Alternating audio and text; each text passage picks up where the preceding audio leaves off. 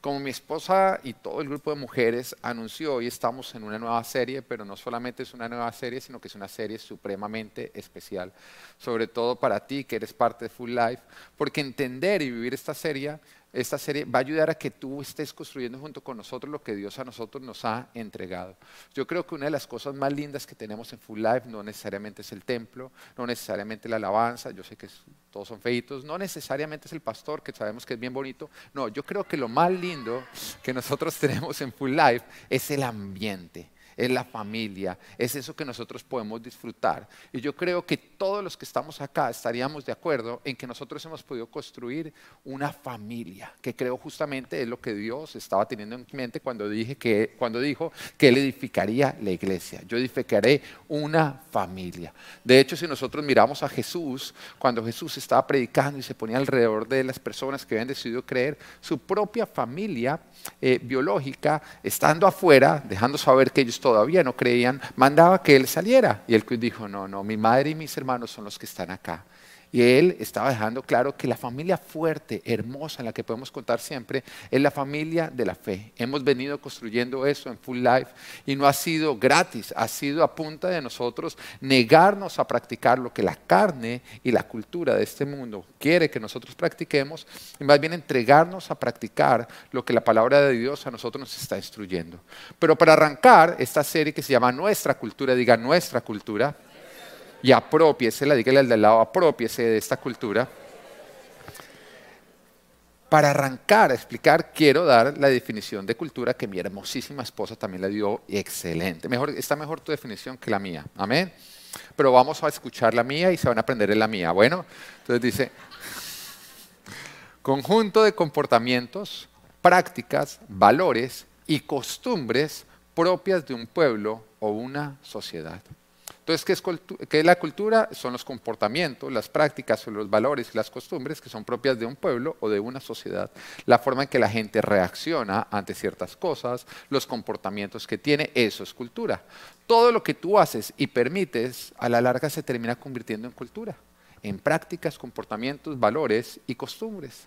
Y porque se hacen comunes, entonces los vemos como si fueran normales. Haga así, normales. ¿Qué quiere decir cuando decimos así normales? Que aunque la gente lo llame normal, no es normal.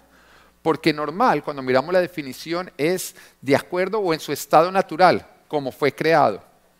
¿Y quién es el creador? Dios. Algo normal es algo que se encuentra en el estado en el que Dios lo creó sin que haya sufrido ningún tipo de alteraciones. es el verdadero significado de definición de normal. Ahora, el problema eh, es que el mundo empieza a llamar normal lo que se hace común, aun cuando ha sido alterado por Dios. Y nosotros lo vemos muchas veces en las nuevas generaciones que todavía han crecido viendo como común muchas cosas que nosotros hemos venido viendo que han venido cambiando, que a nosotros todavía nos causan un, poquito como de impresión, no, un momentico, eso, eso porque viene cambiando. Pero para las nuevas generaciones, como ellos ya lo ven común, ¿qué dicen? Eso es normal. No, no es normal porque normal es tal cual como Dios lo creó, sin que haya sido alterado. Ahora, ¿cuál es el problema con la cultura? El problema de la cultura es que es, como es común, nosotros terminamos sin verlo. Es como cuando usted va a un asado y usted está en el asado y usted la pasa rico y usted come la carne, el chorizo y de pronto usted sale de esa reunión y se va para otra reunión. Y usted está en la otra reunión y usted se huele y usted hasta huele a colonia usted mismo. Pero usted entra y todo el mundo, uy, este hombre viene de un asado. Porque la cultura se impregna y empieza a ir a través tuyo. Y aunque todos lo están viendo, que es justamente un choque cultural, ¿quién lo ven? Los que no son parte de la cultura lo empiezan a ver, tú no te das cuenta, sino que se impregna y se hace parte de ti. Yo recuerdo con mi esposa cuando nos casamos, ya va a ser hace 17 años atrás, que nos fuimos de luna de miel, no voy a decir el lugar, pero fuimos de luna de miel a un lugar que vivía una cultura diferente a la nuestra. Y cuando llegamos, el hotel muy lindo, toda la comunidad muy rica, pero las personas que trabajaban en el hotel eran bastante toscos, bastante rudos. Eran personas que cuando uno les daba las gracias no respondían de nada, sino simplemente se volteaban y ya, no decían absolutamente nada. Tú les pedías algo, te lo ponían ahí, de mala, eran muy toscos. Y lógicamente nosotros nos sentíamos agredidos por ese tipo de actitud. Pero pasados los días se acercó a nosotros el gerente del hotel, quien evidentemente no era de dicha región, y empieza a preguntarnos cómo le hemos pasado en el hotel. Nosotros se lo manifestamos, le dijimos, mira, todo está muy lindo, pero la actitud de todas las personas que sirven, la verdad es que es bastante ruda, es bastante tosca. Y él nos explicó, nos dijo, no, no son ellos, es un tema cultural.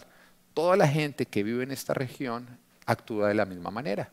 Y ha sido imposible cambiar su actitud porque ellos no se dan cuenta todos los que íbamos a dicho lugar y que no pertenecíamos ahí nos dábamos cuenta de la situación, de su comportamiento, de su respuesta. Pero ellos que habían crecido ahí no se daban cuenta. Cuando la gente les decía, oiga, ¿usted por qué es tosco? ¿Por qué es rudo? La persona se extrañaba. De hecho, ¿sabes qué pasaba? Que cuando uno era amable con ellos, como no estaban acostumbrados a la amabilidad, ellos desconfiaban. Este qué es lo que quiere, qué es lo que me va a vender, porque está siendo tan sonriente, qué es eso que tiene en la boca que parece una curva. No era con lo que ellos, no era con, con lo que ellos habían crecido. Entonces el choque cultural era cuando veían algo contrario a lo que ellos habían llamado normal, simplemente porque era común. La cultura nosotros la aprendemos en el lugar donde nosotros vivimos y por eso se impregna en nosotros y se convierte en prácticas. Y el problema está cuando la cultura sobrescribe la palabra de Dios. Es ahí cuando nosotros entramos en un problema. Cuando tú cambias la palabra de Dios por las tradiciones humanas. Y esto fue algo que denunció Jesucristo. Cuando miramos en Marcos capítulo 7, versículo 8, nos dice, ustedes han desechado los mandamientos divinos y se aferran a las tradiciones humanas nos damos cuenta de personas que habían cambiado la enseñanza de Dios y los principios y los valores de Dios simplemente por tradiciones humanas, por cultura. Y añadió, qué buena manera tienen ustedes de dejar a un lado los mandamientos de Dios para mantener sus propias tradiciones. Es por esta razón que en Full Life hemos decidido que nuestra cultura no es la de Miami, que nuestra cultura no es la de nuestros países de origen, que nuestra cultura no es la de Estados Unidos, sino que tenemos nuestra propia cultura que fue justamente diseñada con principios y valores cristianos y que la dividimos en 10 diferentes puntos que tú puedes encontrar en el lobby y que vamos a ir presentando a lo largo de esta serie. En el día de hoy estamos presentando el primer punto de nuestra cultura, que justamente les gusta mi pinta hoy, ¿o no? Está bonita, ¿no? Y que las mujeres lo ponían, que es nuestra cultura de armonía que significa no a la murmuración. Dígale al de al lado, de la murmuración. ¿Mm? Porque, oiga, tenemos que ser sinceros. El chisme es rico, ¿no? ¿Estamos de acuerdo? ¿No? ¿Se puede decir la verdad en la iglesia o no? Cuando uno le dicen, le tengo un chisme, uno en ese momento es como, espérese, popcorns, por favor, y gaseosa, cuente a ver. Y si en algún momento al hombre le entra, o la mujer, normalmente es más mujer, le entra, ah, ah, ah, y no lo van a reconocer, ¿no? Pero van a otras iglesias, no son ustedes, estamos hablando de la gente de otras iglesias, amén. Oiga, bueno, me deja contar la historia en qué, en qué parte iba del chiste, digo, la historia. Entonces uno está crispetas y gaseosa cuenta, a ver, oye, de pronto cuando va a arrancar, en ese instante se pone a escuchar el Espíritu Santo de Dios y dice, no, mejor yo no te cuento. Ay, no, friegue, eso sí queda mal genio, ¿no? Uno, o no, uno trata de buscar, no, cuente, es para orar, es para orar, yo me comprometo a orar y ayunar. ¿Y sabe qué es lo más triste de todo? Que cuando el chisme es algo malo de alguien, se hace más exquisito. ¿Es triste o no? Es triste, porque si usted llega y le dice, bueno, está bien, se lo va a contar, no, fulanito lo ascendieron. Usted me, hizo botar dos dólares de las crispetas. ¿Mm? Lastimosamente, tenemos una carne que es amarillista y que se entretiene más con el mal de las personas que cuando ocurre lo bueno. Y ya cuando lo hablamos nos damos cuenta de lo triste que es el chisme. Y es por esa razón que nosotros hemos decidido en Full Life que nosotros tenemos una cultura de no chisme, una cultura de no hablar lo malo de otros, una cultura de armonía. Y justamente el dedo en la boca es para cuando alguien venga a decirte es que fulanito me hizo y tú te das cuenta que te van a empezar a hablar lo malo de alguien, en ese instante tú pones la mano en la boca y dices, no. Pese lo dices a él mismo. Porque cuando tú hablas lo malo de otro a sus espaldas, tú solamente destruiste su imagen. Pero cuando tú vas a otro y lo confrontas con lo malo, tú le ayudaste, tú lo corregiste, tú lo amaste. No hace bien hablar lo malo de otros a sus espaldas. No hace bien. Y si alguien te hizo un daño porque no te propones que cada vez que hables mal de esa persona, perdón, cada vez que vayas a hablar de esa persona, hables lo bueno. Porque todos tenemos algo bueno. No importa la persona. Yo me recuerdo una vez que, yo recuerdo una vez que estaba viendo un documental de Pablo Escobar, que yo creo que ha sido una de las personas que más daño ha hecho, eh, por lo menos en nuestra generación. Una persona que asesinó a tantas, a tantas personas y al final entrevistan a la mamá. Oiga, y arranca la mamá a hablar de este hombre. Lógicamente no habló de nada de lo malo. No, que él tenía buen corazón, que hizo esto, que hizo esto, que hizo esto, que hizo esto. A mí no me cambió la imagen de él porque uno conoce todo lo otro. Pero cuando ocurría eso, yo dije, es increíble, hasta de una persona como Pablo Escobar se puede hablar lo bueno. ¿Por qué nosotros decidimos de personas que no tienen nada que ver con semejante criminal hablar solamente lo malo? De toda persona, aunque te haya hecho lo malo, se puede hablar lo bueno. Y no solamente eso, es que cuando tú hablas lo bueno de otros, tú te haces un favor a ti mismo. Porque lo que tú hablas es lo que crees en tu corazón. Mire, la murmuración, el chisme, es el cáncer de las familias, de las oficinas, de las empresas, de las iglesias. Así que usemos nuestra iglesia para hablar lo bueno. Perdón, usemos nuestra lengua para hablar lo bueno. Y si una persona no está presente, solamente habla lo bueno de la persona. Porque hablar lo malo de alguien es lo contrario a bendecir a esa persona. Bendecir es decir lo bueno. Por lo tanto, hablar lo malo es hacer lo contrario de lo que Dios a nosotros nos está diciendo que hagamos. De nuestra boca solamente debe salir bendición, nunca salir lo malo. Y aunque sea cierto lo malo que tú estás hablando de alguien, hablarlo solo contamina. Porque hay algunos que creen, no, es que me estoy desahogando, me necesitaba desahogar. Tú nunca te desahogas. Yo no conozco la primera persona que vaya y habla y entonces este me hizo eso y me robó y me hizo lo otro y me sacó la lengua. Termina diciendo, ya, lo perdoné. Se limpió mi alma y mi corazón. No, no pasa. Y mira, la palabra nos dice en Mateo 15, 11, dice, lo que contamina una persona no es lo que entra en la boca, sino lo que sale de ella. Eso quiere decir que cuando tú estás hablando de lo malo que te hizo alguien o lo malo de alguien, tú no te estás desahogando, tú te estás envenenando, te estás contaminando. De acuerdo al principio bíblico, a lo que Jesús nos enseña y todo lo que Jesús dice es verdad, Él no puede mentir, cuando tú hablas lo malo de alguien, tú no te desahogas, tú te envenenas, tú te contaminas.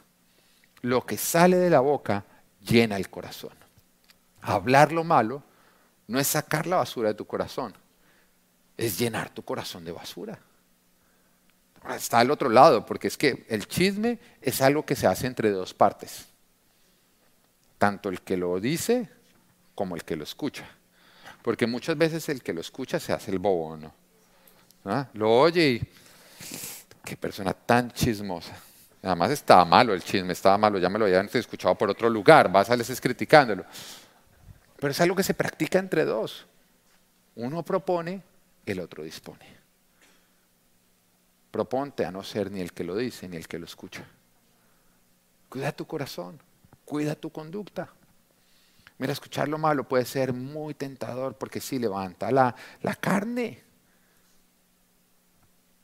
pero también se convierte en algo adictivo. Hay algunos que les gusta tanto el chisme que cuando no oyen chisme les entra como una ansiedad, dolor de cabeza, desespero, necesito ya saber algo, necesito ya saber un chisme. ¿Alguien sabe algo malo que le haya pasado a alguien?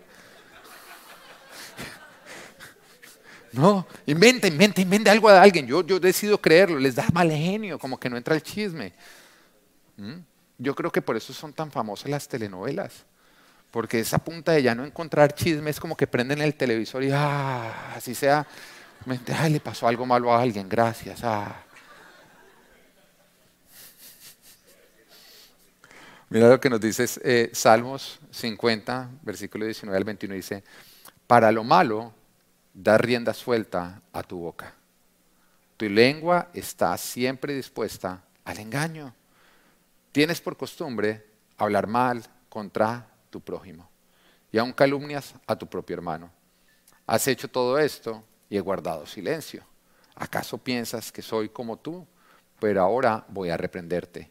Cara a cara voy a denunciarte. El Señor puede ser que esté siendo paciente con la forma en que tú usas tu boca, pero no tolerante. Y el tema con Dios es que hay un momento en que a Él se le acaba la paciencia. Y en ese momento ya viene la disciplina. Y aunque Él haya guardado silencio, no quiere decir que lo vaya a seguir guardando. El chisme es completamente pecaminoso. Hablar lo malo de otros es supremamente pecaminoso. Criticar o hablar mal de otros además es una señal de pequeñez. Cuando tú estás hablando siempre lo malo de otras personas, es una señal de que tú eres una persona pequeña. Y no estoy hablando en tamaño, no estoy hablando en estatura. Estoy hablando de que tú mismo te estás achiquitando con la forma en la que tú estás hablando. Porque una persona que tiene un concepto de sí que no sea de, de, pequeñez, no habla mal, mal de otros. Si tú te das cuenta que la gente que es más chismosa es la gente que está más insatisfecha con su propia vida porque a través de lo que habla de otros es como que los achiquita y eso lo hace sentir superior. Entonces sí, es una, es una manifestación de que tú ves tan poca tu vida que necesitas disminuir la vida de otros. Entonces usas tu lengua para bajar el concepto de otros, la imagen de otros. Porque cuando tú hablas de alguien, lo que tú estás hablando de otros no solamente está cambiando el concepto de otros acerca de esa persona, sino también tu percepción de dicha persona. Porque entonces tú te enfocas nada más en lo malo, lo malo, lo malo, lo malo, lo malo, lo malo, lo malo. Quiere decir que cuando tú hablas lo bueno de otros, tú también estás ayudando a construir la imagen de otros, pero también tu concepto acerca de otros. Vuelvo, yo lo explicaba justamente en Full, House, en Full House el viernes pasado, que en muchos matrimonios, debido a que siempre están diciendo lo malo en contra del cónyuge, ya llega un momento en que no le den nada bueno al, al esposo o a la esposa. Nada más ven lo malo, ¿no? Es que yo sí, mejor dicho, me hubiera ido mejor casado con un costal de papas que con usted. Porque lo ven burro, lo ven feo, lo ven tonto, torpe, como que no tiene ningún tipo de reparación. ¿Por qué? Porque como has hablado, siempre lo malo es el concepto que ha crecido en ti. Dejaste de ver lo bueno en el cónyuge, en tu, en tu esposo, en tu esposa. Y, y, algo grave que ocurre, cuando eso ocurre dentro de la familia, tú tienes que entender que hay algo que se llama la personalidad de espejo que el concepto que tú tienes de ti mismo es el concepto que tienen las personas más cercanas a ti que te rodean. Y tú te comportas de acuerdo a cómo tú te percibes. Entonces, si tu esposa te ve como un bueno para nada, hay un momento en que tú te llegas a ver como un bueno para nada y ¿sabes qué intentas hacer? Nada, porque te crees un bueno para nada. Pero cuando tu esposa te ve como alguien que tiene capacidad, que va a salir adelante, que lo puede, que realmente es una persona que va camino al éxito, tú te ves, tú te percibes de esa manera a ti mismo y empiezas a comportarte de acuerdo a tu propia percepción. ¿Ves lo grave que es hablar lo malo de otros? Tú te estás haciendo en ese momento cómplice de maldecir sus vidas, de que sus vidas vayan de peor en peor. Es lo que tú estás identificando, es lo que tú estás construyendo. Yo lo repito, es una señal de pequeñez. Evidencia que tú no tienes un buen concepto tuyo y por eso tienes que acabar con la imagen de todos los demás. Ahora, si miramos a Jesús, que lógicamente de pequeño no tenía nada, nos damos cuenta que él tenía todo para hablar lo malo de nosotros, ¿o no? Porque es que tú dices, no, es que yo no es que hable mal de él, sino es que él me hizo esto, lo otro, lo otro, lo otro. Jesús no tiene una, una lista más grande de todo lo malo que tú le has hecho de todos sus defectos, de todas sus equivocaciones. Él sí que podría hablar mal de nosotros o no. Sería hasta justo que dijera todo lo malo de nosotros. Pero a pesar de eso, decide solamente hablar lo bueno de nosotros. Tiene mejor concepto de nosotros que, nosotros mismos. Porque cuando el Señor habla de nosotros, nosotros decimos, ¿de verdad yo? ¿Tú tienes esos planes para mí? ¿Tú me ves a mí de esa manera? A pesar de él tener todo para hablar de nuestros defectos y nuestros errores, solamente habla lo mejor de nosotros, de cómo nos ama. Eso es grandeza. Y es lo opuesto a pequeñez. Y mira lo que nos dice Filipenses 2.3, nos dice, no hagan nada por egoísmo o vanidad, más bien con humildad consideren a los demás como superiores a ustedes mismos. Mira que nos está diciendo que con humildad, o sea, es humildad, estar hablando lo bueno de otros es humildad. Y tú sabes que la humildad es el camino a ser exaltados por Dios. Pero lo contrario, el orgullo es el camino a nosotros ser humillados por Dios.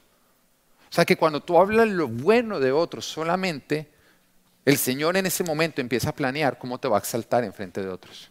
Es la forma de crecer. Pero cuando tú hablas lo malo de otros, el Señor dice, vas camino a la destrucción. Vas camino a ser humillado. ¿Quiénes acá quieren ser exaltados por Dios? ¿Mm? Muy pocos. Me, me, sorprende algunos que dicen, no, yo quiero que Dios me humille. Bueno, listo, que Dios te bendiga. Amén. Yo quiero recibir honra de parte de Dios. Yo quiero ser levantado por Dios. Pero cuando yo hablo lo mejor de otros, yo estoy provocando que Dios ponga eso en su agenda para mí en el futuro. Cuando yo hablo lo malo de otros, Dios dice, mm, te espera corrección, te espera disciplina. Te voy a enseñar a usar tu boca para bendecir, nunca para maldecir. Mira, hablar mal de otros es una necesidad de achiquitarlos, es para esa necesidad de sentirnos superiores. Y por eso nos enfocamos en sus defectos. Vuelvo y lo repito, es un problema de autoestima. Habla lo malo de otros porque te sientes menos. Y como te sientes menos, necesitas verlo verlos menos. Entonces te enfocas en aquello que los haces ver menos. Pero cuando tú encuentras tu tamaño en Dios, tú no necesitas achiquitar a nadie. Una persona de autoestima sana no habla mal de otros, solamente habla lo bueno de los demás. Y hablar mal de otros es lo contrario a lo que Dios nos ordena cuando dice consideren a los demás como superiores a ustedes. La única manera de considerar a los demás como mejores que nosotros cuando hablamos lo bueno de ellos, para que de esa manera crezca nuestro concepto de ellos. Es como cuando a ti viene y te pregunta alguien, mira, no conozco a fulanito, pero me doy cuenta que tú lo conoces, háblame de él. Tú puedes o dañar el concepto de él o hacer que la persona tenga un buen concepto de él, ¿no? Cuando tú hablas bien de otros, tú te lo estás haciendo a ti mismo. Tú te estás vendiendo esa persona a ti mismo. Oiga, no, me convencí, me convencí a mí mismo de que es una buena persona. Sé ese tipo de persona que ve lo mejor en los demás. Sé ese tipo de persona que cuando otros se acercan a ti, ellos se sienten grandes y tú los ayudes a avanzar hacia el éxito. Sé ese tipo de persona con la cual otros quieren estar. Porque nadie quiere estar con una persona que cuando se acerca a él, uno se achiquita y se siente como menos. Todo el mundo quiere acercarse a personas que normalmente a uno lo están levantando, a ver lo mejor en uno. Y recuerda que cuando tú hablas bien de otros, tú hablas bien de ti pero que cuando tú hablas mal de otros, tú hablas mal de ti. ¿Por qué? Te voy a decir algo. El que te viene a hablar mal de otros, tú estás en lista de espera para que hablen mal de ti. Prontamente va a estar hablando lo malo tuyo. Entonces, cuando tú lo permites, tú te lo estás permitiendo. Va a terminar hablando mal de ti. Ahora, cuando tú llegas y le dices, yo no voy con el chisme, él va a salir a contar eso. ¿Qué tal? Ese bobo que no le gustan los chismes. Ah, va a terminar hablando lo bueno tuyo. Mira, Marcos, Mateo capítulo 18, versículo 15 y 17 nos dice a nosotros entonces cuál es nuestra cultura. ¿Quieres saber cuál es nuestra cultura? Porque también sabemos que hay veces que pecan contra nosotros. Entonces, cuando pecan contra nosotros y nuestro corazón se llena de dolor, pues también es qué hago con ese dolor. Porque entonces no voy a hablar lo malo del otro, pero algo tengo que hacer con el dolor. Eso no simplemente se va a disipar. El problema no es el dolor, es qué estás haciendo con el dolor. Porque si, está entrando la ofensa en ti para que tú salgas a hablar lo malo de los otros, Satanás está cumpliendo, está alcanzando su propósito en tu vida. Entonces el tema es cuando llega el dolor a tu corazón, ¿qué debes hacer con ese tipo de dolor? ¿Cómo quiere el Señor que tú lo manejes? Mateo 18 nos dice, si tu hermano peca contra ti, si te das cuenta que dice peca, diga peca.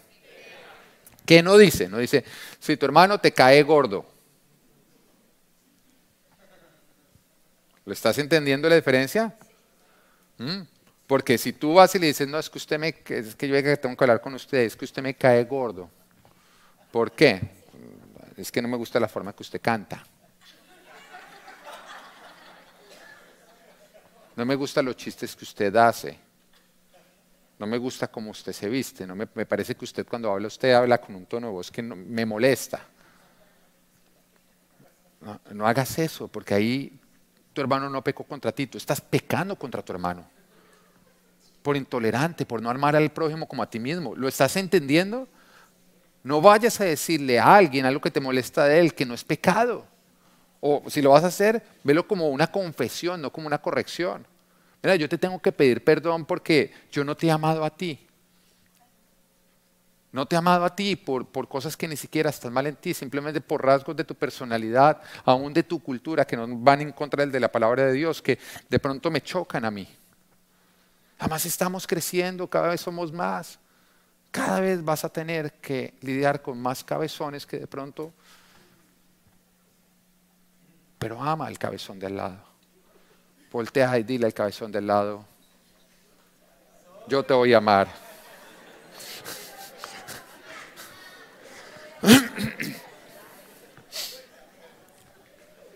Entonces dice, si tu hermano peca contra ti, Ve a solas con él y hazle ver su falta. Número uno. Si te hace caso, habrás ganado a tu hermano. Yo creo que todos estamos de acuerdo que cuando uno tiene algo contra alguien y uno lo logra resolver, crece la amistad. Crece la amistad. Yo recuerdo hace un tiempo atrás con una persona con la que yo empecé a andar de la iglesia de arriba para abajo, no en full life, todavía no era pastor, yo era asistente de una iglesia. Empezamos a andar de arriba para abajo y un día nos encontramos con un amigo en común. Llega y nos dice, ¿qué? ¿Ustedes siguen andando de arriba para abajo? Y esta persona llega y se dice, ya peleamos una vez. Y, a mí me tocó e, esa expresión de ya peleamos una vez. Fue lo que él contó. Porque cuando yo empiezo a tratar de entender sus palabras, yo me di cuenta que el mensaje que él estaba dando es, ya no somos los mismos de antes, ya superamos un problema. Esta amistad se puso a prueba y sabes qué, aprobamos. Esta amistad vale la pena. ¿Estás de acuerdo? Porque una relación que no ha tenido que superar ningún inconveniente, eso, eso no ha sido probado. ¿Mm? Además, la primera vez uno le cae bien el 90% de las personas, porque muestran lo mejor de ellos. Eso era como cuando la tía venía a la casa y nunca venía y de pronto uno le ponía en la pinta que nunca. La mamá sacaba, mejor dicho, la, la vajilla que nunca. Esa tía creía que uno vivía como realeza o no.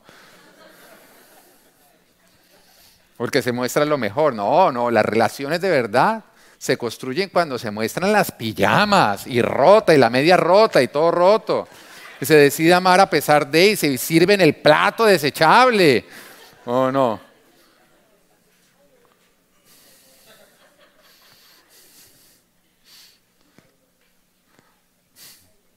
Pero si no, lleva contigo a dos o más para que todo asunto se resuelva mediante el testimonio de dos o tres testigos. Si se niega a hacerles caso a ellos, díselo a la iglesia. Acá cuando dice la iglesia no es a la iglesia. Bueno, no, es como pastor, un, un cinco minuticos después de la predica simplemente para contarle a la iglesia. No, no, no. Ok, ya voy a explicar a qué consiste decírselo a la iglesia. Bueno, algunos lo están practicando muy bien este, pero dando la definición que no es. Ok. Díselo a la iglesia. Y si incluso a la iglesia no le hace caso, trátalo como si fuera un incrédulo o un renegado. Entonces vuelvo y le digo, si peca, no si te cae gordo. Amén. Si peca, entonces, ¿qué es lo primero que tienes que hacer? Ir al ofensor. Hay algunos que cuando su hermano peca contra ellos, no van al ofensor. Estás pecando. No estás obedeciendo a Dios. Dios no te dice, si tu hermano peca contra ti, quédate callado, guárdatelo y nunca le digas nada. No, es nuestra responsabilidad que si nuestro hermano peca contra nosotros, ir a confrontarlo. Ahora, eso requiere valentía o no. Tú no estás siendo prudente cuando tu hermano peca contra ti y tú no lo confrontas, tú estás siendo cobarde. No confundas la cobardía con la prudencia. Porque Dios te está dando la instrucción y la orden de que tú vayas y confrontes a tu hermano. ¿Por qué? Porque Dios te va a usar para corregir a tu hermano, pero también para asegurar que la relación entre tú y tu hermano crezca.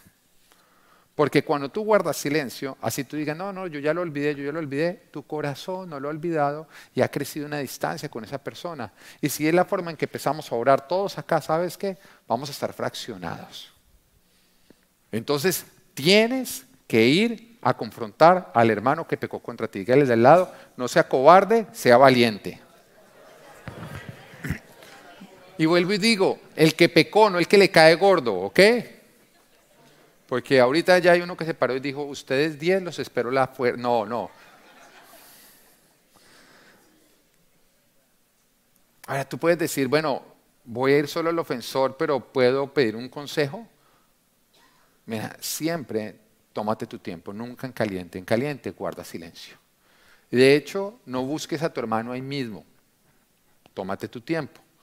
Permite que la carne se apague y el espíritu crezca. Siempre. yo no recuerdo una vez que yo haya sido impulsado por la ira y yo haya sido sabio. No, previamente la ira le da consejos a uno y uno dice, deberías escribir un, libro, ira o no. Ah, porque él le dice, no, lo que usted tiene que hacer es levantar la voz, gritar y decirle tan por cual, y mire, yo acá le tengo guardado, este guardado, decígaselo enfrente de todo el mundo, de verdad, dale. Y uno se siente Aristóteles, ¿no? Yendo hacia allá, mejor dicho, y nunca uno acerta. ¿Estamos de acuerdo? Hombres casados, ¿alguna vez has acertado cuando en caliente has confrontado a la fiera, perdón, a la esposa? ¿No es cierto que no? Entonces yo siempre digo, tómate tres días. Y tú dices, ¿de dónde sacó los tres días? Yo dije, pues mire, tres días pasó Jonás en la ballena, tres días pasó Jesús en el sepulcro, tres días pase usted también en su propio sepulcro y después lo habla, que es cuando muere la carne y resucita el espíritu. Amén. Después de orar y ayunar, entonces ahí sí usted puede ir a pedir un consejo, pero pídaselo a una autoridad, a alguien que no se vaya a cargar. Y el consejo es cómo manejar esta situación. Todavía no es, ayúdame a sacar un veredicto. ¿Cómo debo, ¿Cómo debo confrontar a esa persona? En ese momento sí se puede hacer, pero una persona que no vaya a quedar cargada, tienes que ser muy sabio, porque directamente tienes que ir a esa persona. Ahora, ¿por qué no puedes salir a contarle a todo el mundo? Porque a ti no te gustaría que te lo hicieran. Y la palabra nos dice, ama al prójimo como a ti mismo y traten a los demás como les gustaría que ellos los trataran a ustedes. Y también porque no agranda, porque no soluciona, agranda el problema.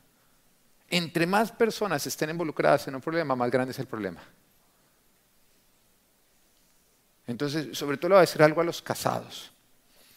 Nunca involucren en sus peleas personas de la familia. Nunca. Mujeres, no llamen a contarle a sus esposos, a sus mamás, lo que su esposo hizo mal. Es que estoy brava porque ese sinvergüenza, imagínense, ayer llegó tarde por la noche y usted empieza a contar toda la basura a su mamá y usted todavía se pregunta, pero ¿por qué mi mamá, mi mamá qué tiene contra mi esposo? ¿Qué tiene? Pues que usted en rabia le bota toda la basura, después usted confronta, pases más lindos, todo lindo, reconcilies, y su mamá queda como así, como una fiera. ¿Y sabes qué, cuál es el problema? Que después le hacen mala fama a las suegritas que son tan lindas. No, eh, yo he escuchado gente que hace chistes de suegras y todo. ¿Ah? Semejante criatura tan linda. Yo amo a mi suegra. Bueno, el segundo servidor va a ser un poco diferente que esto. No, yo amo a mi suegrita, la amo con todo mi corazón. Ella es una buena suegra porque mi esposa nunca llama a contarle los problemas entre nosotros. Ah.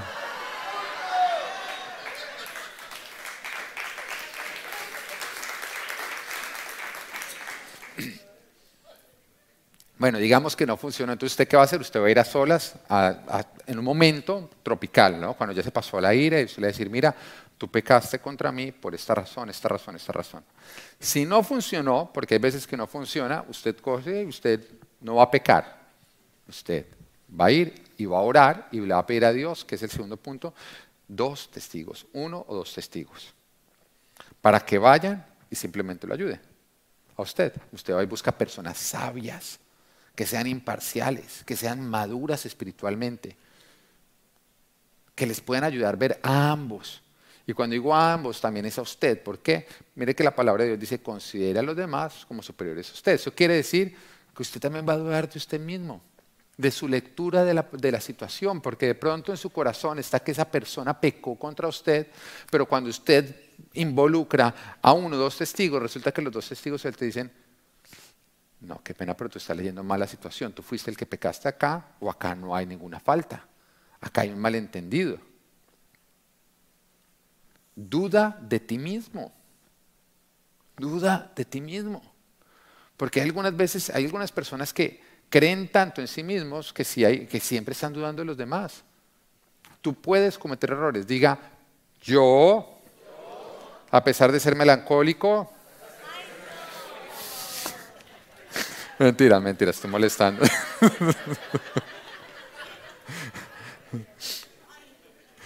Fueron los únicos que alegaron. Si ve, todos los demás no alegaron. ¿Ah?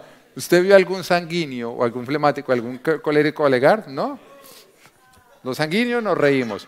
Los flemáticos no entendieron.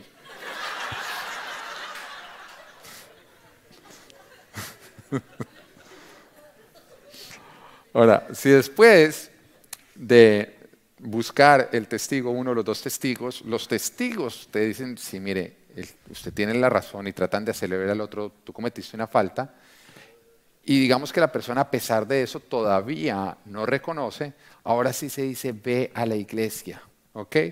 Nunca dice ve a Facebook. Mm, porque es que hay alguno, querido Facebook y mundo entero, compartan esto a todos sus contactos. Mi esposo es un sinvergüenza. No, no lo vayas a hacer. Ni hablando de tu hermano. Además es que uno muchas veces ve que cuentan toda la historia y no va a poner el nombre. Pero sí, uno sabe. Todo el mundo sabe. Mira, eso no habla mal del otro, eso habla mal de ti. Ahora, si un estado, un cambio de estado de ánimo cambia tu lealtad, tú nunca fuiste leal. ¿Ves lo grave?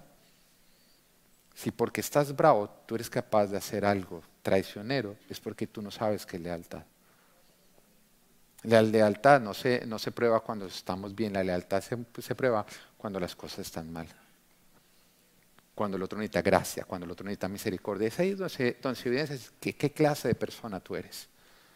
Así que acá nos dice, va a la iglesia, esto quiere decir que vayas a las autoridades de la iglesia, puede decir a uno de los líderes de la iglesia, puede decir, porque si ocurre algo y las dos personas tienen, están dentro del mismo ministerio, ve a la autoridad, al líder de ese ministerio, o ve a los pastores.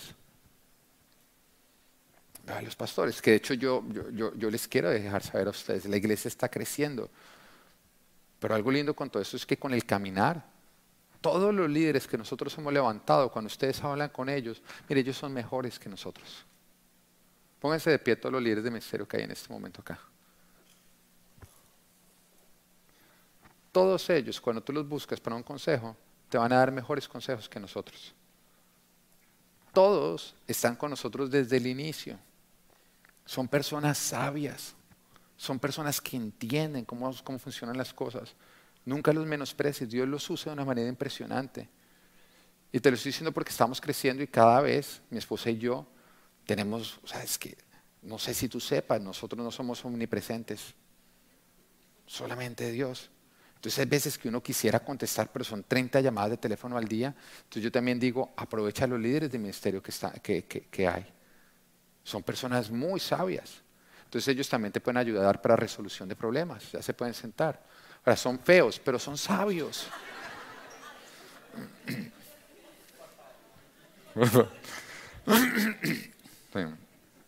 Número cuatro, no funcionó. Oiga, yo fui donde las autoridades y no funcionó. Este no, no, o sea, no funcionó que yo le hiciera ver su falta. No funcionó que tres personas le hicieran ver su falta. No funcionó que la autoridad le hiciera ver su falta en ese momento nos dice, número cuatro, nos dice, trátalo como si fuera un incrédulo o un renegado. ¿Por qué? Porque una persona que ni siquiera responde a la autoridad es una persona que no se puede considerar creyente o que se tiene que considerar como un rebelde. Una persona que resiste la autoridad, cuando la autoridad le habla, tiene un problema de rebelión. Entonces no te preocupes, si pecó contra ti porque es una persona que no respeta la autoridad de Dios. Y en ese caso ya te estás diciendo, trátalo como un incrédulo o trátalo como un renegado. Que ese incrédulo no tiene los mismos valores que tú. Tiene los valores del mundo. ¿Cuántas cosas, si nosotros le decimos al mundo, es que eso es pecado? ¿Cuántas cosas el mundo no nos va a decir, no, para mí no es pecado? Pero para ti y para mí, que somos creyentes, muy sencillo, usted y yo ni siquiera tenemos que estar de acuerdo. Si el Señor dice que es pecado, es pecado o no. Porque usted y yo ya renunciamos a nosotros mismos para seguirlo. Usted y yo ya no buscamos en nuestro discernimiento qué es lo bueno y qué es lo malo. Si Dios dice que es bueno, es bueno. Si Dios dice que es malo, es malo. Porque nuestro discernimiento es lo primero que nosotros desechamos cuando nos entregamos a Jesús. De ahora en adelante, todo lo que Él diga es bueno, es bueno, todo lo que Él diga es malo, es malo, y siempre lo busco a Él para lograr discernir. Mi discernimiento está en el Señor, en su palabra y en su Santo Espíritu. Pero una persona que no es creyente, todavía Él puede decir, mire, para todo el mundo puede ser malo, pero para mí es bueno. Y usted alegue eso. Usted póngase de acuerdo con eso. Es cuando a mí me hablan de cualquiera de las leyes que está aprobando los diferentes países. ¿Mm? Oiga, pastor, si aprueban el consumo de marihuana, entonces uno puede empezar a fumar marihuana porque eso no es ir en contra de las autoridades. Mire, aunque lo aprueben acá abajo, en el cielo siempre va a ser ilegal. Siempre va a ser ilegal. No, pero si Dios lo creó, sí, eso no quiere decir que lo tiene que fumar. El, el tapete es bueno, pero no se lo fume.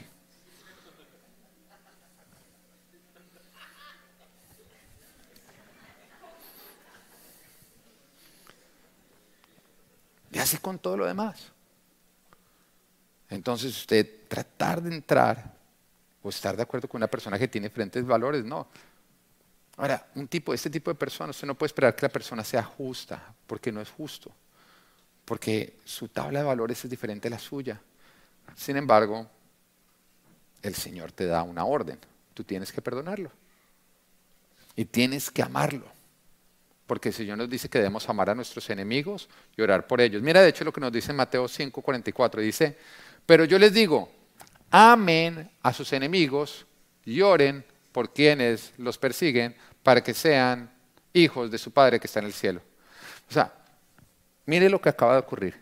El hermano que peca contra ti, que no quiso ver su pecado, que usted trajo dos testigos y tampoco lo quiso ver, que usted involucró al pastor y todavía no lo quiso ver, y Dios le dice, sí, entonces ahora es tu responsabilidad orar por él.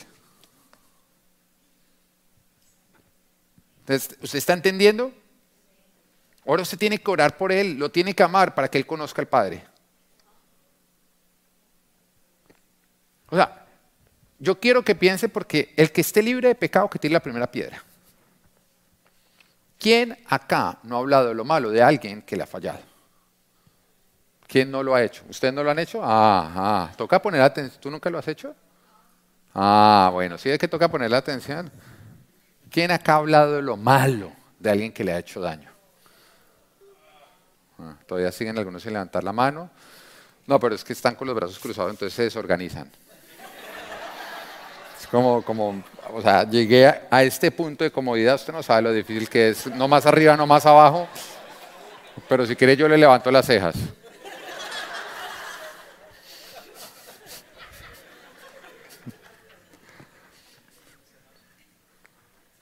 Lo hemos hecho, pero el Señor nos está diciendo, en vez de hablar lo malo de Él, vas a hablar lo bueno porque lo vas a amar.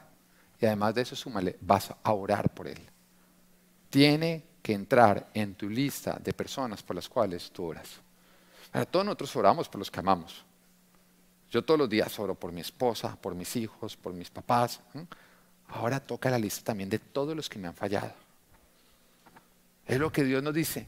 Y mira, mira, mira algo que ocurre en Génesis capítulo 4, que es cuando ocurre el primer homicidio. El primer homicidio, Caín y Abel son hermanos. Abel decide ser un adorador de Dios, en cambio Caín tiene un corazón que, es diferente, él ya empieza a, vivir de una manera egocéntrica. Lo mejor es para él, lo mejor no es para Dios.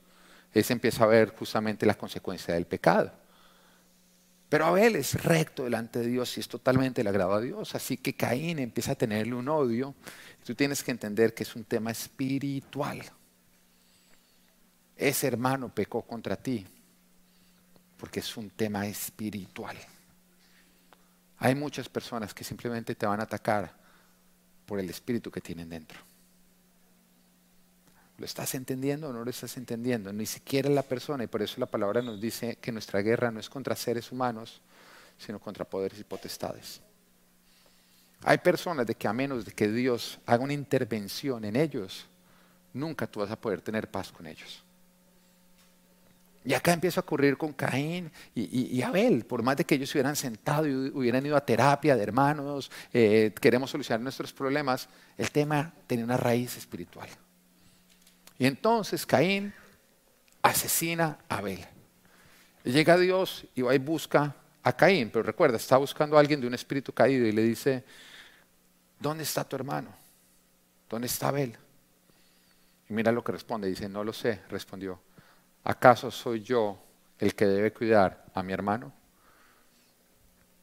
Caín no cuida a Abel, pero Abel siempre cuidará de Caín. ¿Cuál de los dos eres tú?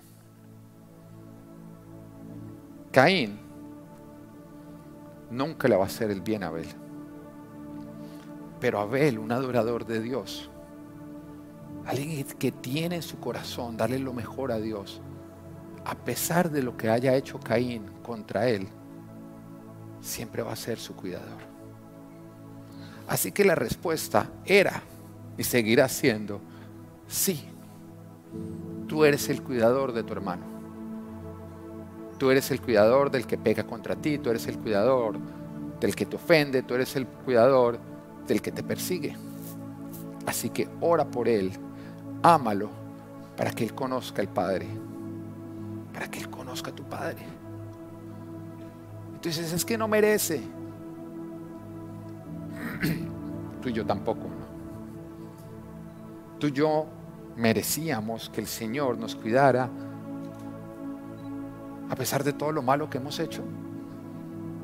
Si tu hermano no merece que tú ores y le ames, que tú ores por él y que le ames, pero, pero tú tampoco.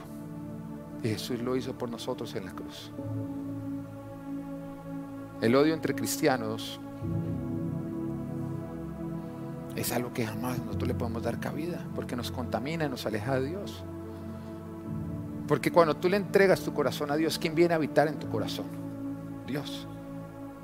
Y cuando tú llenas de odio tu corazón, ¿a quién le estás quitando lugar en tu corazón? A Dios. Lo más que odia, lo menos que Dios está en tu corazón. Y esa es la razón por la cual el enemigo quiere llenar tu corazón de odio, porque si logra llenar tu corazón de odio, logra sacar a Jesús de tu corazón.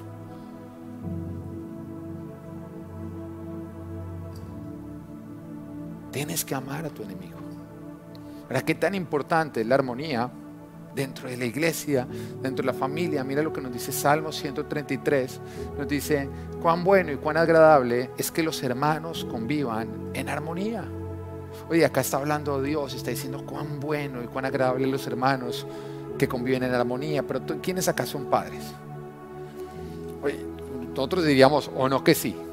Si uno tiene dos hijos, cuando uno se da cuenta que están unidos, riéndose, jugando, uno dice, cuán bueno o no.